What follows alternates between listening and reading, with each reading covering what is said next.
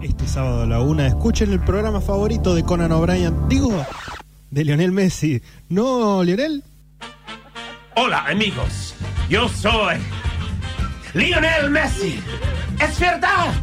Sí, Lionel Messi. Escucha noticias de campeonatos a las una. En Radio Symphony 91.3. Now say, are you really Messi? Are you really Messi? Eh, sí, yo soy Messi.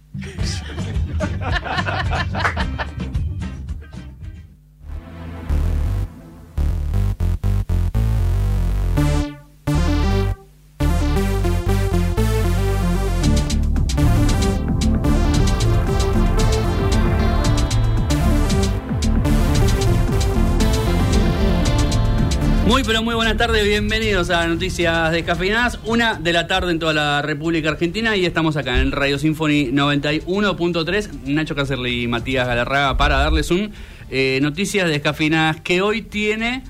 Dale, eh, quiero ese data. adjetivo, el adjetivo de hoy. Hoy tiene data. Hoy tiene data. Hoy tiene data de mm, eh, en todas sus formas, en todas sus vertientes, desde data histórica, eh, pasando por, por data cultural Sí. y, y- y data de la actualidad. Data de la actualidad en todos los sentidos, sí señor. Eh, tenemos una columna para, para reírse y divertirse en familia, Sí. que es básicamente la comedia de Ted Lasso. Ah, por supuesto. Este, mm, no, sí, no, lo otro no es para divertirse en familia, para nada. No, no pues es para toda la familia. No. Eh, Ted Lasso, la serie de Jason Sudeikis. Sí, señor. Eh, yo veía en los créditos que estaba como inspirada en personajes de la NBC. No sé si tenía algo que ver con algún personaje que hayan puesto en alguna otra serie que después le dijeron, ah, este debe ser tan grosso que Claro. le vamos a dedicar una serie entera. Desconozco, honestamente, Sí, no, no no sé el origen de, de Ted Lasso, pero bueno, eh, estuvimos ahí viendo la comedia de Jason Sudeikis. Y bueno, vamos a ver qué, qué onda, ¿no? ¿Cuáles son las Sí. conclusiones que hemos sacado de ahí? Sí, señor. Hermosa comedia eh, de, eh, de- de pandemia, porque salió en el 2020. eh, y bueno, vamos a contar un poco. Es una de esas sitcoms que a mí particularmente me gusta mucho. Claro. Eh, de ese estilo alegre, bonachona. Sí, eh, y bueno, nada, de la premisa que para el que no la conoce, Claro. de un entrenador de fútbol americano que Sí, sí. va a dirigir un equipo de fútbol normal De la Premier League. en la Premier League, sí señor. De la- y bueno, la comedia brota. ahí. Exactamente, sí, lo que donde no brota la comedia es en, en la investigación que nos has traído para compartirnos. Imagino Sí. que no hay muchos chistes, aunque No. bueno, nosotros sabemos hacer eso. A riesgo de sonar como Marge Simpson diciendo la guerra es terrible. Sí. Eh, sí, bueno, la Inquisición es una cagada realmente, ¿no? Eh, y bueno, a mí lo que me surgió pensar fue, viste que nosotros solemos mirar a la historia como hechos aislados y puntuales, como en una línea, Sí. y, y no, mm, no comparamos con qué estaba pasando esto en, en- Claro. en otro lugar, en este mismo momento. Eh, que es, eso es un aspecto de la historia que me resulta muy interesante, pero no es como la aprendimos nosotros. Y me puse a pensar, ¿no? Eh, viendo cosas de, de la Inquisición, de la Casa de Brujas en, Sí. en Salem o en, el- o en Europa con la Santa Inquisición y qué sé Sí, yo. sí. Yo pensaba, ¿y habrá habido Inquisición en, Claro. en el Virreinato, en, en las Américas, digamos? ¿Por Porque, qué no, no? porque tendría sentido estar eh, bajo manejo español que se exporte eh, ese tipo de persecución con las brujas. Y sí, señor, ha habido Inquisición en el Virreinato del Río de la Plata y vamos a estar hablando un poquito de en qué consistió un poco eso. Eh, algunos detalles muy, muy interesantes de una investigación de, de una investigadora del CONICET, justamente. Con Eh, tus impuestos, querido. Exactamente, sí, con la tuya, contribuyente. Eh, con la tuya, contribuyente, han pagado Sí. el simulador nuevo de Aerolíneas Argentinas, que vamos Sin a estar lugar hablando un poco de, de eso, este, en qué consiste, que, para qué es, Sí. que, para qué sirve. Es una gran para pregunta. simular vuelos, precisamente, pero bueno. Sí, es una gran pregunta porque además eh, entiendo que en la presentación no hablaron tanto de eso específicamente. Sí. Eh, ¿Viste cómo es esto? Eh, en, una, en una presentación más a Cristina, otra vez juntos, eh, calculo que ya una de las últimas. Atención con la foto porque está Massa Sí. en el asiento del comandante Sí, y Cristina en el asiento del copiloto. Ciertamente, ciertamente. Na- nada es eh, casualidad. Lo que no es casualidad es que nosotros hayamos hablado hace un par de semanas nomás de una elección que había terminado en empate y la realidad nos vuelve a golpear en la cara eh, con otra elección que termina en empate. Nosotros decíamos que era común cuando había pocos votos en juego, Claro. o sea, cuando era poca la gente que votaba, la, la probabilidad era mucho más alta. Pasó en un, en un pueblo de Santa Fe, Sí. pero lo insólito no es tanto que haya terminado en empate, sino eh, toda una situación puntual que se dio a partir de un voto, que era Ah. decisivo y que tenía que ser contado sí o sí para ver quién, digamos, quién ganaba. Claro. Eh, así que vamos a contar un poco de una de las historias más particulares que nos ha dado la- Sí. las elecciones al día de hoy. Fue en las elecciones de, mm, de un pueblo en Santa Fe, eh, elecciones provinciales, y la resolución está muy bien. Eh, a le- comparación de la australiana, ¿se acuerdan? Claro, que le pidieron ayuda. una caja y qué sé yo. Le pidieron ayuda a Australia para definir. Exactamente. No, acá han tomado decisiones eh, bastante más prudentes. Mm. Pero la historia en sí es muy linda y la que no es una historia muy linda, pero es muy interesante, es eh, un medio francés que está de paro porque lo compró un, un dueño de medios bastante importante Claro. en Francia, una especie de mañeto francés, y les quiere eh, poner un director de derecha, de ultraderecha. Ah, Eh, directamente, y los, los periodistas, los empleados de la revista no están muy contentos con la decisión, así que han ido al paro. Bueno. Eh, en, una, en una muy interesante discusión sobre, bueno, qué rol juegan los empleados ¿no? en las elecciones de, de los dueños de los medios. Sí. Algo que se ha discutido tanto. Acá en. Argentina y en todo el mundo, obviamente, también. Pero bueno, es una linda historia también. eh, interesante de, para que vean que pasa en todos lados. Sí, exactamente. Y, y nada, otra industria más que, que para. en- en Absolutamente. Sí, no va a quedar una en pie eh, No. para el fin de año, seguramente. No, señor. Eh, los que no sabemos si vamos a quedar en pie hasta fin de año, pero vamos a hacer lo mejor posible, somos nosotros y pueden eh, acompañarnos en este viaje Claro que sí. en las redes sociales que tenemos en Instagram Noticias Descafeinadas y en Twitter Noticias Des. También, mientras dure. Yo esto lo, lo insisto todas las semanas, o sea, porque realmente no sé eh, si Twitter se va a mantener en Ah, algún sí, momento o sí, no. Eh, pero bueno, le damos bola a esas dos redes sociales. Eh, Me revisé que nuestro Facebook, al que no voy a nombrar, eh, no estuviera haciendo cosas raras. Sí. y después de, de mi conexión de, de banda ancha de 64 megas me lo permitió. Eh, ¿Y en qué anda? Y estaba. de- pararon. Bien. Así que bueno, nada, ahí quedó, quedó muerto con Bueno, dignidad, digamos. bueno, que era lo que queríamos. Eh, justo hoy viene una viene una experta en, en todo lo que es redes sociales a- al programa Camino Emprendedor que sale en esta radio. eh, Fantástico un poco antes que nosotros. Eh, sí, está bien. sí, si les interesa el mundo emprendedor es un lindo programa. y si Eh, le gustan los caminos también. también, también, si le gustan las rutas. Eh, no, y contaba que Facebook, lo que hizo Meta en su momento fue, viste que todo el mundo piensa que Facebook murió. Como que todos, nada que que- todos migramos de Facebook. Y en realidad lo que ella decía es, eh, lo que decidió hacer Meta es bajar el alcance de las páginas y de las marcas, digamos, y de la, y de la gente que lo usa. Entonces todo el mundo empezó a migrar, o mucha gente empezó a migrar porque se dio cuenta que eh, tenía, no sé, mil me gusta y tenía eh, mil me gusta en la página, mil seguidores, Sí. digamos, y tenía, no sé, cuatro o cinco me gusta. Cuando antes tenía, no sé, 50, 100. Claro. Entonces medio que todo el mundo dijo, che, pero ¿para qué lo sigo usando si, si perdió el impacto? Y acaba Sí. con Instagram están haciendo lo mismo.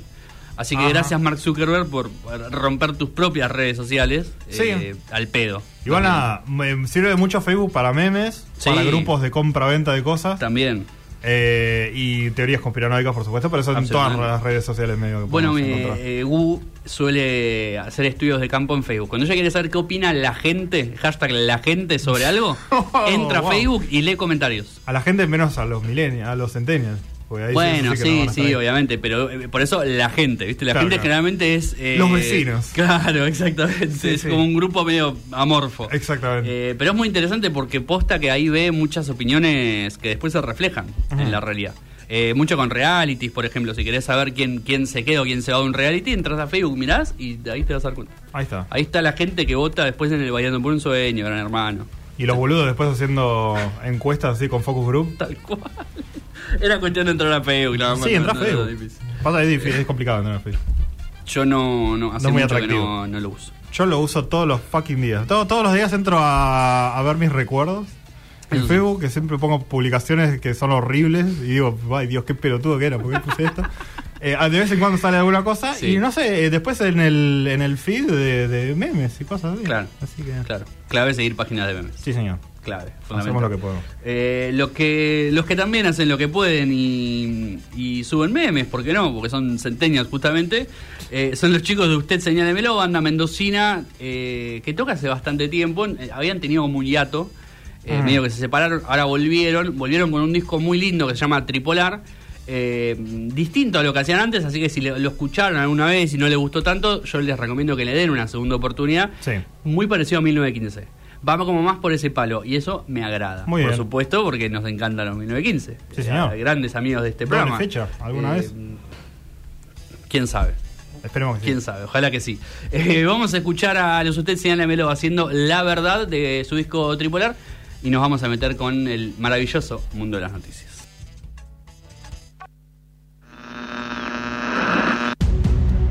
Y el ganador de esta elección 2023, quien lidera la República Argentina, el ganador o ganadora de esta elección general 2023, del país más famoso de todo el país, con el 41% de los votos, han cerrado los comicios, 98% de los votos escrutados, urnas contabilizadas en, en Jujuy, en Salta, en Tucumán, en San Luis, en Catamarca, la persona más votada. Bueno, 14 minutos pasan de la una de la tarde y justamente la incógnita sobre la persona más votada es eh, lo que ha tenido en vilo a este pueblo de Santa Fe. Sí. Eh, fue una noticia que ha recorrido los medios porque la verdad que es insólita. Eh, No tanto como decíamos por el empate en sí, sino por todo lo que había detrás, digamos, y por cuál era el famoso voto decisivo que faltaba. Sí. Eh, esto pasó en Casalengo, es una, un pueblo a 100 kilómetros de Santa Fe Capital. Eh, un pueblito de. Eh, ¿Cuánto eran? 176 habitantes. O sea, Pero- muy pequeño. Sí, sí. Muy pequeño. Del cual eh, fueron a votar el 84% del padrón, es decir, algo así como 150 personas aproximadamente. Bien, Eh, ya le estarán echando la culpa a todos los otros. Absolutamente. Eh, imagínense que un pueblo tan pequeño tiene una sola mesa, o sea, una sola escuela con una sola mesa donde vota todos del pueblo, Claro. básicamente. No, no hace falta mesas, turnos, esperar y qué sé yo. Sí. Eh, Se para todo para dormir las 7. Exactamente. Eh, Bueno, bueno, de hecho decían que, que ya eran, o sea, no sé, eran las 3 y media, 4 y estaban ahí al pedo, porque ya nadie más iba a ir a votar, claro. Y pero tenía que estar abierto, porque por ley es hasta las 6 Sí, de la sí. tarde, digamos, no podés cerrar antes y decir, ah, no, ya está, ya fue. Y el que Eh, está con la carabina también se tenía que. que Sí, quedar el gendarme se quiere pegar un tiro. eh. Nada, había solo dos candidatos para, para líder comunal, porque ahí ni, ni intendente ni nada tienen, es líder comunal básicamente, casi todos los pueblitos del mundo, uno de Juntos por el Cambio y uno de Unión por la, de Unión por la Patria, Claro. obviamente. Y recordemos que esto eran las pasos, es decir, no, no se estaba eligiendo el líder comunal, sino que estaban viéndose quién Las podía internas, sí. pasar a, la, Mm. a la general, digamos. Claro. Porque ni siquiera había internas, digamos. Ah, no había interna. No, no, era uno y uno, dos candidatos. Listo, al Eh, pedo total. Eso propiciaba obviamente las posibilidades de un empate, porque digamos es, es- es 50 y 50. Y Claro. justamente eso es lo que pasó, digamos. Terminaron de votar, 6 de la tarde, se cerró la mesa, bueno, alegría, felicidad. eh, se empiezan a contar los votos. Mm. Eh, 138 votos en total de, de gente que fue a votar, 69 a 69. Empate, escándalo. Bueno, imagínense. ¿no? Eh, claro, tensión en el estudio. Y... Pero había un detalle en este pueblo, y es que hay una sola persona extranjera.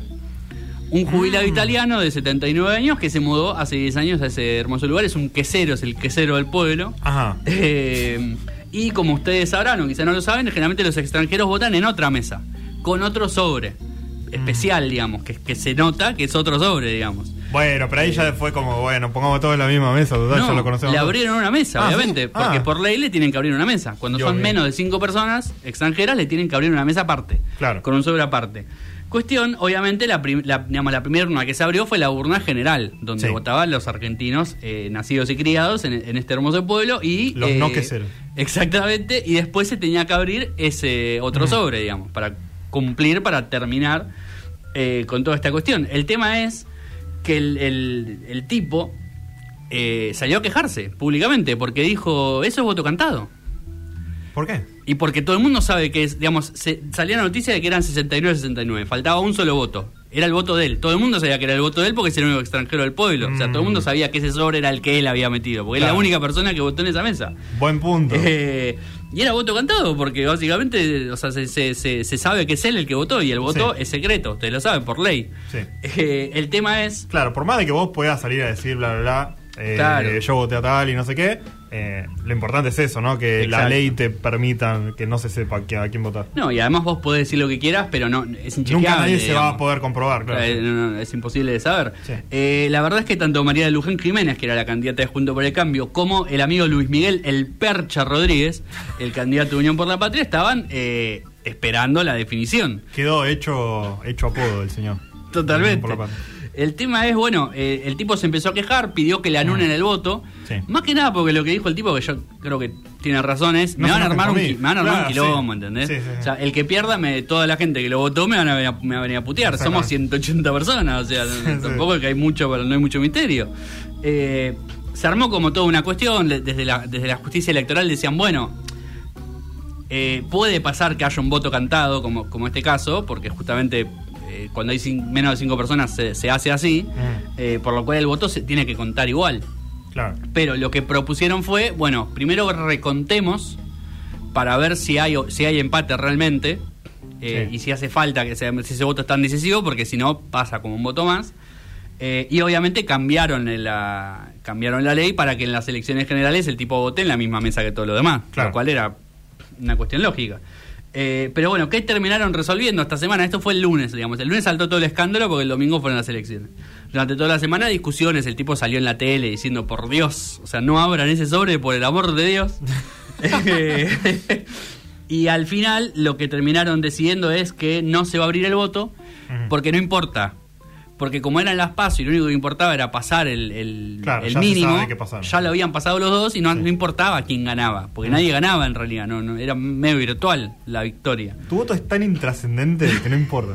Absolutamente. No, no ni a contarlo. Eh, por lo cual, bueno, nada, no lo digamos no, no lo contabilizaron y además lo que decían de la justicia electoral era le estamos violando su derecho al, al voto secreto, digamos, Mm. no, no podemos hacer eso, o sea, Claro, no, claro. no es legal. Interesante el dilema. Sí, la verdad que sí, eh, porque, porque además el tipo, lo vuelvo a repetir, 79 años, no estaba obligado a votar y el tipo fue a votar igual. Sí. O sea, el tipo tenía ganas de votar, evidentemente, a ese Mm. candidato o candidata. No lo sabremos nunca. No. Eh, ojalá igual eh, algún día el tipo antes de morir diga, yo voté al, al Percha Rodríguez. Eh, Gran nombre, Percha Sí, sí, es espectacular, es espectacular. Eh, lo que no es tan espectacular es la huelga que, que está teniendo un, un diario francés. Sí. Eh, van 28 días ya y la cuestión no está muy cerca de, de resolverse. Estamos hablando de Le Journal du Dimanche. JDD le vamos a decir, porque la verdad no Bueno. tengo la más pálida idea qué significa la palabra Dimanche. Dimanche. Sí, Le Journal entiendo que es el- el- la jornada, diario, o, sí. claro, el diario, qué sé yo.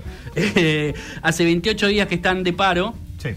eh, sin muchas eh, sin muchas vistas de resoluciones porque su nuevo director que es Geoffrey Lejeune proviene de una revista de extrema derecha y los empleados no están de acuerdo Mm. básicamente con que él sea el director es una revista que tiene bastantes años ya es se fundó en el año 48 eh, tiene más de 140.000 ejemplares o sea que es una revista Bastante. bastante importante, sí. eh, o por lo menos de, de- de mucho tiempo, y los parlamentarios izquierdistas de Francia han tomado cartas en el asunto como diciendo eh, queremos presentar leyes para que la opinión de los empleados tenga mayor fuerza a la hora de elegir el director de un, de un diario, una revista, lo que fuera, digamos. Claro. Básicamente, en- al método trotskista sería asamblea y que votemos señor. todos quién es el- la, la persona encargada. Eh, hay toda una, una polémica alrededor de esto, no tanto porque el director sea de extrema derecha, que evidentemente no le estaría importando a mucha gente, sino por eh, cómo es que el tipo llega a ser el director de ese diario, digamos, quién es el que lo pone. Y la cuestión es que a, a esta revista JD la compró eh, un empresario de medios que se llama Bolloré, que era dueño de esta revista de extrema derecha, Sí. que compró esta, esta nueva revista y que lo, lo que dijo es, bueno, la revista le está yendo mal, están cayendo las ventas, necesitamos ahí un golpe Probemos de timón. diciendo lo, lo opuesto. Si. Exactamente, exactamente. Entonces el tipo dijo, bueno, cambiemos al director a ver si con eso funciona. Eh, el tema es que se armó todo este quilombo justamente con los empleados que están de paro y no quieren saber nada con que, con que el señor eh, sea el director. Y todo Sí. esto en medio como de un escándalo que hay en Francia con respecto a los dueños de los medios y demás, porque además de este señor Belloré, que compró que compró esta revista y aparentemente compró como varios medios más, Mm. eh, apareció en el medio un... eh, ay, no me acuerdo qué era, un checo que se llama Daniel Kretinsky, Qué Kretinsky. que aparentemente es todo lo contrario. Es como un empresario medio de izquierda eh, que está comprando medios también en Francia y que en su, momento, en su momento ayudó al diario Le Monde, eh, que es un diario recontra Sí. conocido en Francia, con 17 millones de dólares para sacarlo de una, de una deuda que tenían Claro. y demás. Así que ahí está medio la como la discusión entre empresarios de, de izquierda y derecha en Francia comprando medios Sí. y en el medio los trabajadores, lo- lo- los periodistas, los escritores, eh, queriendo tomar posición también. Lo que decían era, está todo bien con las leyes que quieran sacar, pero no hay tiempo, digamos. O sea, eso va a tardar mucho tiempo en que lo discuten y qué sé yo, hasta que lo resuelven. Y nosotros queremos que ya digan que no a este señor, Claro. eh, que es nefasto, evidentemente. eh, no queremos saber. Sí, acá estamos acostumbrados. Eh, acá estamos acostumbrados a un poco que venga un nuevo dueño y te, baje una línea y que te la tengas que comer o si no Sí. te echan o te obligan a renunciar. No, acá eh, y además generalmente lo que se dice es, bueno, los periodistas no son el medio, eh, no, sus opiniones no son sus opiniones personales, eh, como que no, no, no estamos acostumbrados a que tomen partido, digamos, Sí. por quién es el dueño o no es el dueño del canal. Medio que dicen, bueno, yo, eh, yo me tengo que le- levantar a laburar igual, te dice. Claro, pero la verdad que es una. Es una cagada, tipo, vos ten- tener una Totalmente. postura y vas a trabajar en un diario que, que defiende y promueve esas, esas ideas y ese, esa dinámica, digamos, y que de repente Sí. venga un tipo que te obliga a decir todo lo opuesto. Total, O sea, es más cuando tu trabajo es justamente hablar, digamos, y dar opiniones y, Sí. y hablar sobre Exponerte, la realidad. sí. Eh, claro, exacto, exactamente. Eh, bueno, los que se pusieron enfrente de una pantalla de simuladores fueron Sí. eh, Cristina y Massa, porque mm, anunciaron eh, la compra de un nuevo simulador de vuelo para mm, el Centro de Entrenamiento y Formación de Pilotos de la República Argentina, Ajá. que había... Bueno, sí, te llevó un, un poco de, de tiempo ahí la conexión, pero lo que sí sucedió es que eh, compraron este nuevo equipo para reemplazar a algunos viejos que tenían de 25 años atrás. Ya, eh, nada, imagínense volando como los hermanos Wright. Sí, sí, sí. Eh, así que lo, lo cambiaron por este nuevo simulador de Boeing 737 MAX. Ah. Justamente el, el avión choto de mierda, pero bueno, la verdad que ya, ya arreglaron el problema. Se murieron un par de cientos de personas, No pero bueno, ya está. Cosa que pasa, No. Nunca te equivocaste vos en tu, en tu laburo. Absolutamente, nunca se te murieron un montón de personas en tu bueno, nos pasó todo. Eh, pero bueno, ya está solucionado el tema, así que bueno, ya tenemos este nuevo simulador de última generación, que lo que está bueno, o sea, a mí me pareció una, mm, una compra fantástica en el sentido de, esta es la manera más fácil de ahorrar plata que, que conozco en la vida, porque se van a ahorrar 25 millones de dólares al año, el equipo había costado como 10 millones o algo así. Entonces, como bueno, ya está, se pagó solo. Claro. Porque lo te ahorras en viajes y viáticos y el alquiler de eh, horas de vuelo para tus pilotos eh, que tienen que hacer los entrenamientos obligatoriamente. Sí. Eh, y de hecho, los pilotos que ya tienen muchísimas horas y que están volando normalmente tienen que hacerlo igual cada cierto Sí. tiempo eh, para mantenerte así despiertito y que no te, Sí. no te hagas el capo diciendo, ah, sí, yo me las sé todas. Que no desaparezca un avión, ¿no? Y, y claro, y después te puedo poner un ejercicio de, de una tormenta Claro. resarpada y a ver cómo, cómo te las arreglas. Este, mm, y además, eh, podemos alquilarle este simulador de vuelo a otras aerolíneas de otros países del Ah, mundo. Entonces nos sirve. garpan a nosotros Claro. en dólares Claro. para utilizar eh, nuestro simulador. Y ya se habían, por ejemplo, antes de la compra de este simulador, también se habían acercado a utilizar nuestro viejo simulador. Mirá. Empresas como Aeroméxico, eh, Amazonas Bolivia, este, bueno, Boliviana de, de Aviación, este, la Escuela de Tripulantes de Uruguay. Mirá. Inclusive también se, se utiliza para eh, entrenamiento de pilotos de la Presidencia de la Nación. Mirá. Tenemos el nuevo eh, Tango 01 que se Claro. llama AR01, lo cual en el idioma aeronáutico se llama Alfa Romeo 01, lo cual me parece fantástico. Mirá, ¿en serio? Sí. Mirá. Eh, pero bueno, nada, ahora tenemos a nuestro mm, nuevo simulador que, bueno, es parte también de una política de tratar de, mm, de recomponer un poco todo el daño que se hizo con la privatización de, de aerolíneas, en la que básicamente este, Iberia y después Marsans decidieron eh, des- desguazar completamente todos los activos de, de la empresa, incluidos simuladores de vuelo de última generación, que era el único, en, el más avanzado en toda eh, América Latina y lo vendieron todo. Este, vendieron todas las oficinas, todos los equipos, sí. eh, le- todos los repuestos de los aviones este, se, los, se los llevaron ellos. Así que bueno, ahora estamos tratando mínimamente de volver al, al nivel que teníamos eh, antes. Así que Eh, bueno, Cristina habló un poco del, del- de la cuestión esta de la crítica de aerolíneas como empresa Sí. estatal, si había que Como un gasto, sostenerla ¿no? y qué sé yo exactamente. Claro. Y bueno, daba el ejemplo este de, bueno, cuando la privatizamos lo que hicieron fue hacer la mierda y nosotros y el Estado se tuvo que hacer cargo de un montón de deudas en- de millonadas de dólares, o sea que fue muchísimo más caro hacerlo así. Eh, pero bueno, la otra cara de la moneda, los trenes. En tierra están andando como el ojete. Eh, yo de vez en cuando me meto a- en el subte, Sí. mi diario de transporte predilecto. Este, y sacaron un informe interesante de eh, el estado eh, choto, chotísimo de, de los eh, del transporte de pasajeros de ferrocarriles. ¿Cuál es el problema?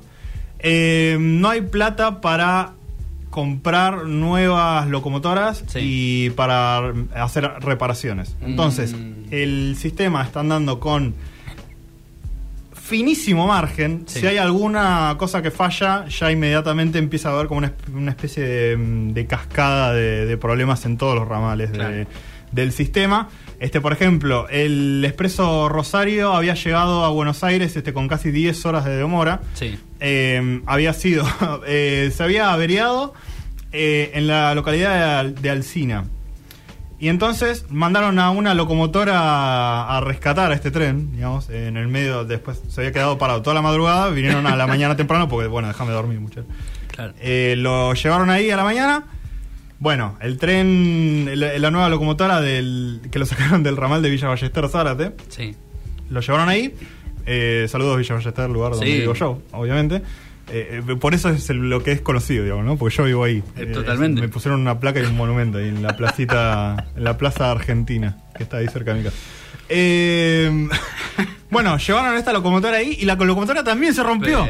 Por lo cual tuvieron que mandar otra a la altura de Escobar para terminar el viaje a Buenos Aires. Y bueno, pero no es un caso aislado. Claro. justamente también está pasando en otros ramales en, en Santa Fe. eh, que de hecho también se lo sacan. Se habían sacado un tren para remolcar a otro de el, del ramal a- de Capilla del Señor a Zárate. Sí. Y solo se puede hacer eso porque están en renovación de vías ahí. O sea, Mm. si no, tampoco habría otra locomotora para mover del, del lugar. Claro. Eh, pasa en el San Martín, pasa en eh, el Belgrano Sur, también pasa en el Belgrano Norte, están concesionados a ferrovías.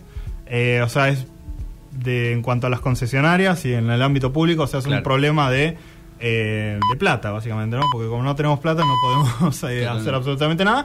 Y bueno, en el subte le tiraba algunos palitos a. el presidente de, De Trenes de Argentinos. Trenes Argentinos, Claro. que decían que lo único que se estaba ocupando de hacer era en la, la venta de espacios eh, eh, linderos a, a- a los terrenos de los ferrocarriles, digamos, ¿no? Como para tratar de... Me imagino que la, la dirección debe ser conseguirme plata de donde puedas. Claro. No hay plata para licitar obras, no hay plata para hacer arreglos, no hay plata para renovación de sistemas ni de nada. Así que, eh, nada, eso está haciendo, este, vendiendo terrenos y eh, en la, parte de la operación eh, está sufriendo. Así que problemas en la tierra, eh, no tanto en el cielo. Sí, señor. Me acuerdo que había mucha. Hay mucha polémica porque las, las concesiones están vencidas de la Sí. mayoría de las de la línea de tren y así todo el Estado no se hace cargo, digamos. Sí, el, el ministro de Transporte eh, actual, el que asumió Sí. después que se cagó muriendo el otro. Sí, claro. Ahora el, el pelado. Eh, había firmado un- una especie de documento que eh, recomendaba la Claro. compra de, va, la, la toma de posición, digamos, por parte del Estado de Sí. eh, estas concesionarias de, de trenes, como ferrovías, como metrovías. Exacto. Eh, y mm, ahora que está ahí, sentado en el despacho con la posibilidad de hacerlo, No dice, no, no, bueno, vamos a renovarle porque la participación y el expertise de la, de empresa privada y qué sé yo, cuando le estamos eh, subsidiando básicamente no- Claro. más del 90% de todos los costos y encima las concesionarias no se tienen que hacer cargo de eh, hacer nuevas estaciones, de comprar trenes ni nada. Exacto. Les estamos regalando un servicio al pedo. Eh, lo- un poco lo mismo pasa con los colectivos, ¿no? Sí. Ahora que estuvimos con tantos paros, eh, Total. tipo, bueno, si le estamos subsidiando todo, ¿por qué mierda no nos hacemos cargo? Va a ser más barato, más fácil, Exactamente. todo. Eh, pero bueno, Eh, así estamos, sin, sin un peso. Y para escuchar entretenimiento gratuito tenemos Sí. este programa en donde les pasamos música. Vamos a pasarles a Susan Vega haciendo Indie Eye. Y después, eh, también para distraerlos, comedia para todos con Ted Lasso.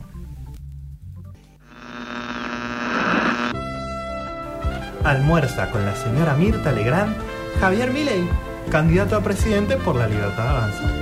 Javier, Javier, vi que no estás comiendo los choris que cociné hoy. Siempre es mi intención que todos en esta mesa se sientan cómodos. ¿Te pasa algo, querido? ¡Sí me pasa! ¡Me pasa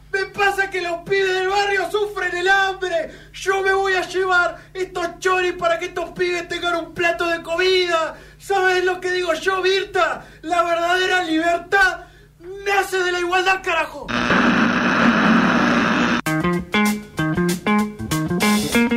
Bueno, 38 minutos pasan de la una de la tarde, estamos en Noticias Descafinadas y nos vamos a meter con una, con una comedia, eh, una especie de sitcom también, ¿por qué no? Sí, Eh, es sitcom pura y dura, me parece. yo diría que Más sí. allá de, de que no es todo en una habitación con tres cámaras, Claro, claro, eh, hay más movimiento, más producción, pero eh, es claramente una sitcom. Sí. eh, teniendo el ámbito del, de un personaje fuera del entorno del fútbol, manejando un club de fútbol. Exactamente. Ted Lasso es la serie de la que estamos hablando, creada y protagonizada eh, por Jason Sudeikis, Sí. una persona que seguramente le suene si ven su cara, eh, una persona muy parecida a Ned Flanders.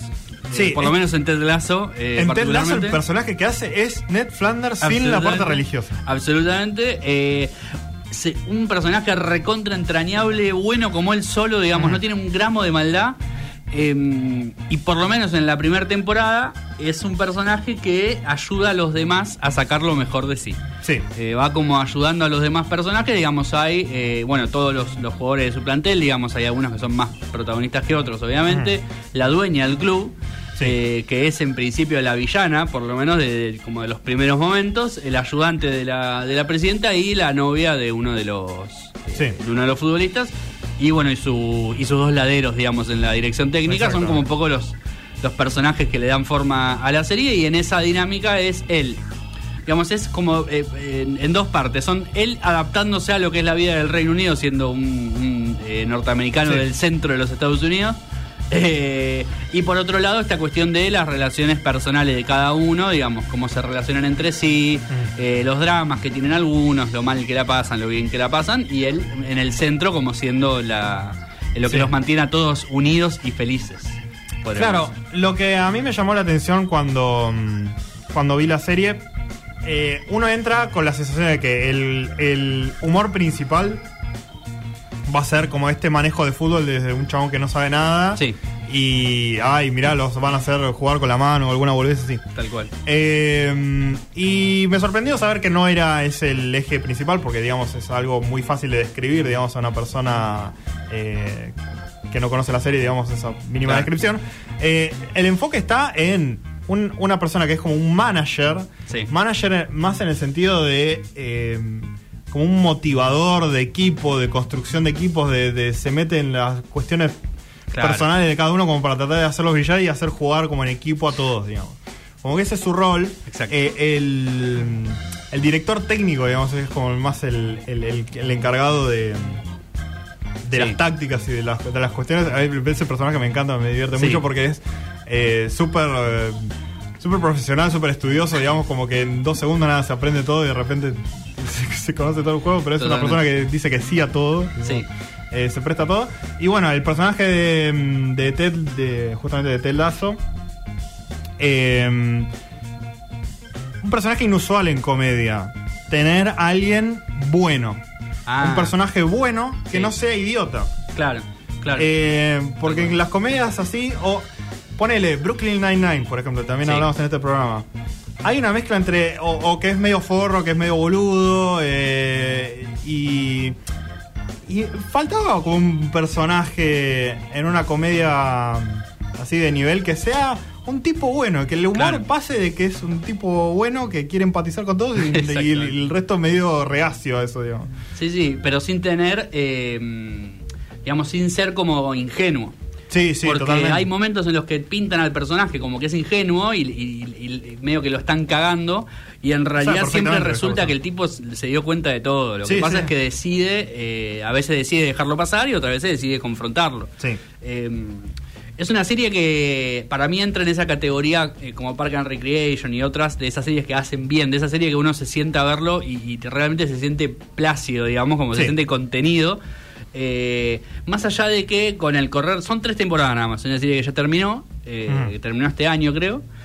Y obviamente a medida que van pasando las temporadas y una serie que se trata de relaciones humanas, van pasando cosas, Sí, sí. obviamente, y van pasando cosas feas, y de hecho al, al propio protagonista le pasan cosas duras, digamos. Ujú. Eh, pero siempre como termina, su bondad termina prevaleciendo ante cualquier cosa que se les pueda presentar, digamos. Sí. Eh, como que siempre es, eh, lo, lo que termina ganando es la buena voluntad de él Exactamente. para, para poder llevar adelante las cosas. Sí. Eh, y eso está bueno, digamos. Eso sirve también como para relajar un poco, porque si no sería un garrón. Sí, sí, esa positividad, digamos, es el. eh, como y el objetivo de resolver los problemas es Sí. lo que puede llegar a lo que acabas de decir de, de una serie que te hace sentir bien, digamos. Claro. Porque es como.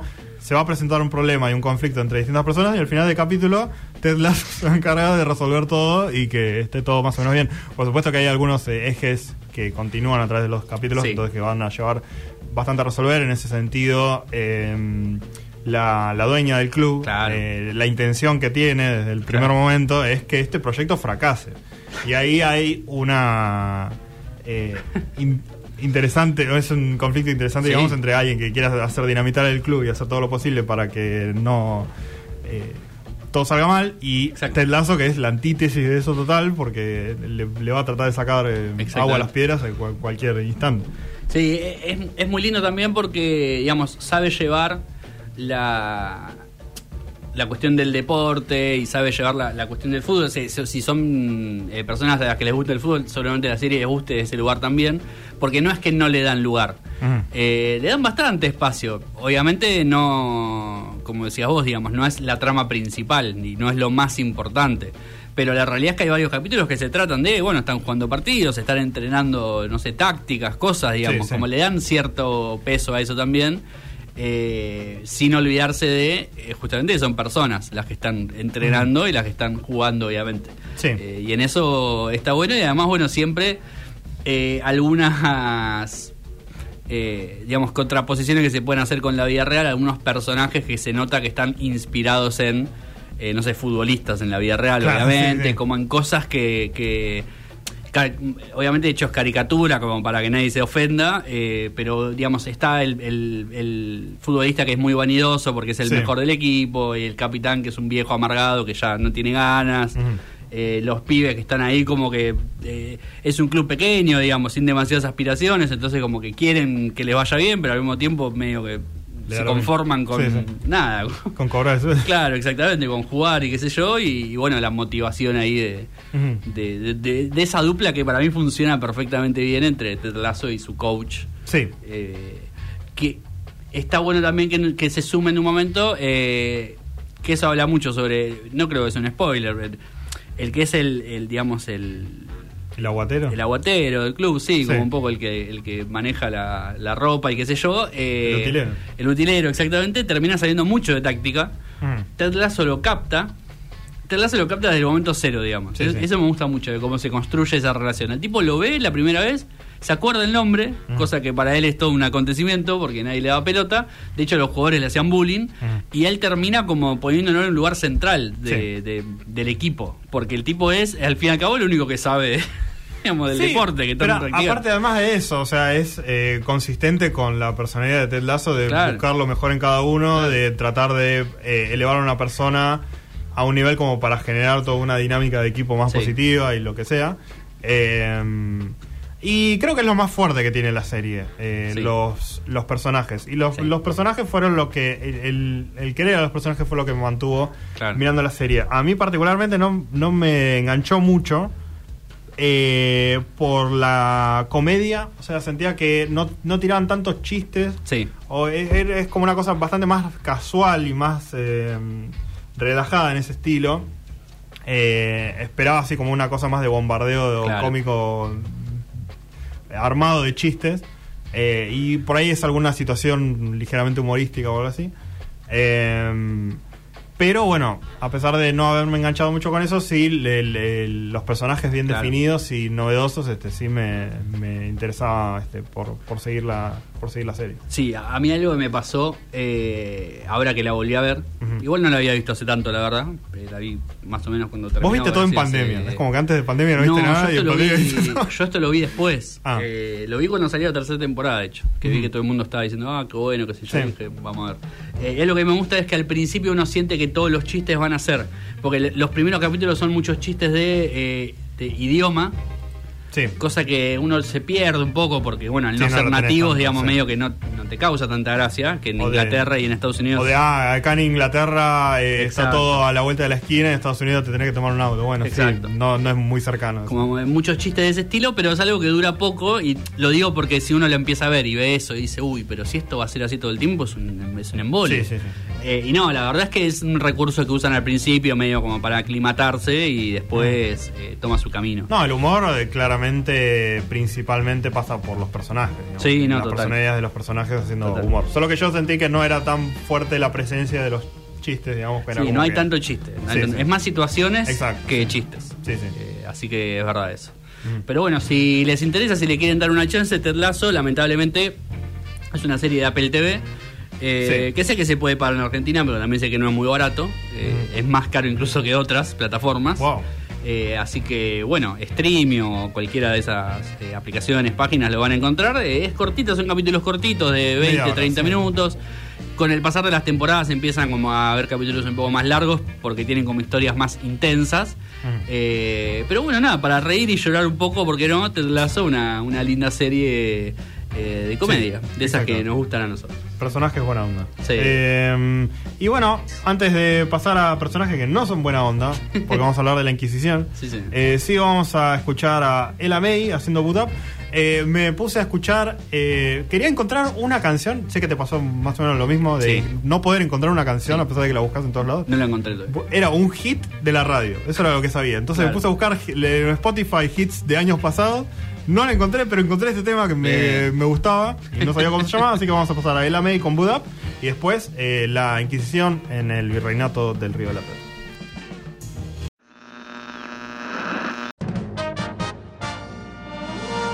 Bienvenidos camaradas a otra emisión más de Todo Noticias. Soy Marcelo Boleri y los acompañaremos hasta las 14 con toda la información de la izquierda, los trabajadores y la revolución socialista.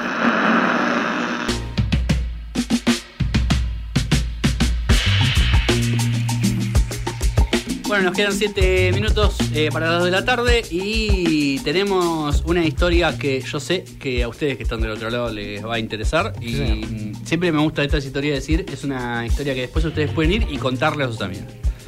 claro, exactamente. Bueno, eh, nunca se van a olvidar del día en el que yo Claro. les dije un poco qué onda con la Inquisición en la Argentina.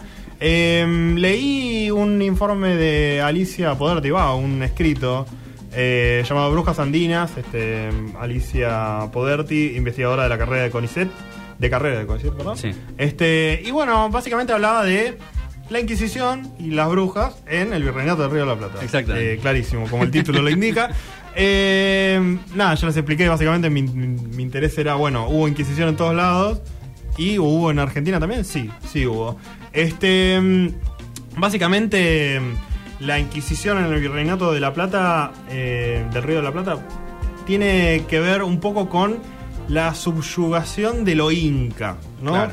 Vemos a es- estos inquisidores, ven eh, a, a los aborígenes, digamos, como una amenaza, como algo en sus costumbres este, paganas que hay Sí. que erradicar. El, la- el español, lo católico, es la civilización superior. Sí. Eh, entonces hay que erradicar cualquier tipo de, de, de remanente este, aborigen en, en- en las cuestiones. Y bueno, había mucha, eh, muchos rituales, muchas este, creencias eh, naturales a, Claro. a distintas... a distintas cuestiones y, y la Inquisición eh, fuerte a, a tratar de... O sea, ese, eh, toma la forma de ese proceso evangelizador, digamos, Claro. ¿no? No es tanto una persecución de... mm, de ciertos grupos conflictivos o neurosis que se dan en distintas ciudades, sino es un proceso medio sistemático que viene de la mano de eh, imponerse Claro. políticamente sobre, sobre una región conquistada. Eh, cae muy fuertemente sobre las mujeres, Sí. este, siendo mm, eh, las como las hechiceras o las eh, la- las causantes de, de- de una toma de protagonismo, digamos, en, en- en las sociedades, digamos que ya han- eh, la, la sociedad machista este, española ya Claro. veía con muchísimos malos ojos, encima eh, a través de, mm, de libros como el Maleus Maleficarum, que fue como el gran Tomá. libro de, de estos inquisidores alemanes que se utilizó para hacer una cacería de brujas. Es muy gracioso, o sea, nada leer, tipo, qué estaba diciendo el chabón y de tipo, bueno, y se juntan a, a besarle el culo al diablo y no sé qué, tipo, dale, sí, está flasheando un poquito. Pero bueno, nada, lamentablemente, eh, cosas que eh, tuvieron un impacto muy concreto y Sí. muy negativo en, en la vida de las personas. Este, mm, en Lima, Sí. Sí, en, en Perú se, se- había un. Este, esto, los santos oficios, como la institución del santo oficio, que era la rama de la Inquisición formal Claro. en, eh, en América. Pero esto no llegaba al virreinato del Río de la Plata porque nunca nos dieron mucha bola realmente. Eh, en- pero no, no quedaba igualmente sin eh, ejecutarse ese tipo de, de acciones. Este, la justicia local básicamente era la que tomaba las riendas en, en el asunto y a través de, de distintas, por ahí algunos casos de, de peleas, mucho, mucho rumor. Claro. Este no, porque yo escuché que este indio en realidad era el que le había dicho que era una bruja, o sea, tipo, súper eh, tangencial todo, todo inventado, pero Sí, comprobable, obviamente. había que, que buscarle la vuelta, qué sé yo. Eh, las torturas, básicamente las mismas que, Sí. Que en cualquier lado, el potro, eh, no estamos hablando de Rodrigo, No. sino del aparato de tortura, el que te estiran todos los ligamentos en una mesa. Sí. Este, muchas cosas bastante creativas y muy raras, ¿viste? Pero bueno, y de, nada, de ahí pasando hasta la clásica hoguera y esto, Claro. te vamos a quemar. Ah, O- mira, había hogueras. pero, por ejemplo, sí, señor, eh, también eh, un gobernador de Tucumán en el final de los 1500 este, estaba un poquito preocupado porque eh, todos como sus pares gobernadores de otras provincias tipo se estaban muriendo Mirá. y se estaban enfermando también por cuestiones médicas que Sí, no sí. se conocen, qué sé yo, de, una medicina que no estaba avanzada para nada. Eh, y entonces vacuna. empezaban a, a surgir rumores de brujas y embrujamiento y qué sé yo, entonces se puso firme, mano dura, al Pato Ah, Bullrich Claro. a... eh, Todo o nada, dijo. Exactamente. Y bueno, básicamente eh, empezó a... mm, eh, a- pidió autorización como al, al, al rey, digamos, Sí. para, además de los, los castigos de las torturas, poder eh, aplicar la hoguera y Claro. el desterramiento perpetuo. O sea, Opa. expulsar a alguien eh, para siempre de, de las regiones. Tremendo. Este. mm, sí, muy interesante también la. mm, El, el ámbito de la brujería, como que terminó también siendo una especie de defensa de las mujeres, Sí. Eh, como para tratar de tener algún tipo de control sobre el varón y sobre la sociedad eh, opresora española Claro. eh, en el ámbito mm, eh, privado, ¿no? Tratar de, de buscar algún tipo de solución y a través de la brujería también se, se, se quedó un poco la- las culturas incas y digamos la- las culturas aborígenes en, en la tradición, porque Claro. si no se, se estaba perdiendo todo básicamente. Entonces a la hora de confrontar fuertemente con eso, eh, algunas mujeres o se volcaban a la brujería o a la revolución armada o a, a resistir eh, en, en las casas de alguna manera. Eh, así que bueno, nada, muy interesante la mm, eh, todo este proceso, digamos, y, y, mm, cómo afectaba particularmente a las mujeres y cómo las mujeres trataron de, de apropiarse de, de eso como para Sí. eh, buscarle una vuelta al, al cambio de paradigma gigantesco que fue eh, de una ciudad, de una sociedad en la que más o menos eran pares a una subyugación fuertísima de- del machismo, ¿no? Así Sí, que sí, claro. eh, bueno, ligeramente esa es más o menos la, la historia. Les recomiendo si les interesa que mm, lean este escrito. Está ahí, se consigue gratis en, en internet. Brujas Anguina- Andinas, la Inquisición en Argentina de Alicia Poderti. Eh, si quieren saber un poquito más de- del tema del virreinato del Río de la Plata y la Inquisición, el proceso eh, contra la mujer, básicamente, eh, lo tienen lo tienen ahí disponible en PDF. Está bueno porque poco se habla sobre muchas de esas cuestiones. Sí. Cuando se habla de las colonias y demás, como que se cree que es un proceso único. Es que te enseñan que es descubrimiento de América y 1810. ¿Qué pasó ahí? claro, en el medio. exacto. Un montón de cosas, eh, bastante de mierda, la verdad.